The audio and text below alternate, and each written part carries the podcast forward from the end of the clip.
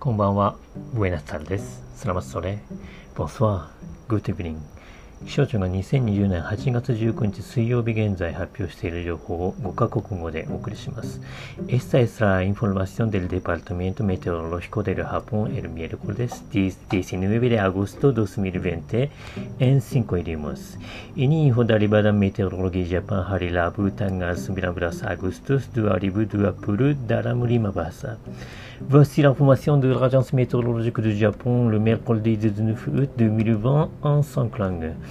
This is the information from Japanese Meteorological Agency on Wednesday 19th August 2020 in five languages.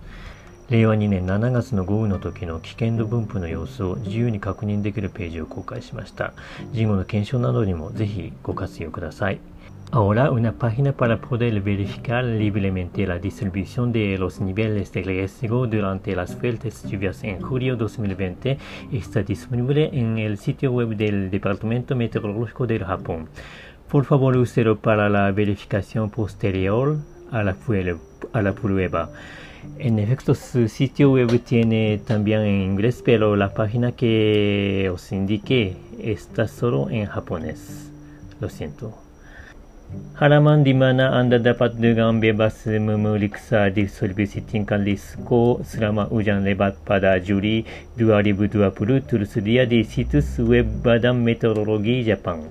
Silakan gunakan untuk verifikasi pasca tes. Faktornya, situs web mereka juga dalam bahasa Inggeris tetapi halaman yang saya tunjukkan hanya dalam bahasa Jepang. Maaf sekali.